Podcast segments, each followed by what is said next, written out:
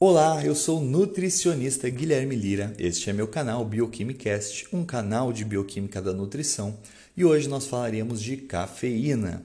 Todo mundo já está cansado de saber que a cafeína é um estimulante do sistema nervoso central. Ela age antagonizando, ou seja, bloqueando os receptores de adenosina, e a adenosina é um receptor relacionado ao sono, ao cansaço, e quando então ela bloqueia esses receptores, aumenta o nosso estado de alerta, redução da nossa sensação de fadiga, aumento né, da taquicardia, dos batimentos cardíacos, causa diurese, diurese, broncodilatação. Mas hoje eu vim falar de uma coisa pouco sobre a cafeína, que a, cafe...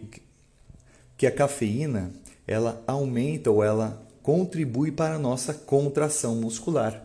Então, sim, suplementar cafeína pode aumentar a sua contração muscular.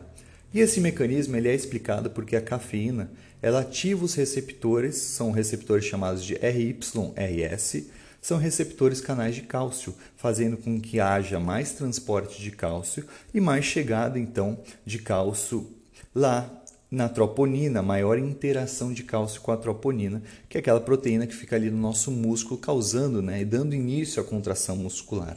Então, por conta desse efeito de ativação desse receptor RYRS, Então, por conta desse efeito de ativação desses receptores RYRS, há também uma maior contração muscular, maior chegada de cálcio lá no nosso músculo. Então, vejam só uma importante função da cafeína, além de tudo que nós conhecemos, cafeína pode também aumentar a contração muscular.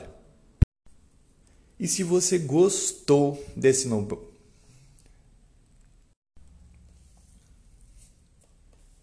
E se você gostou do meu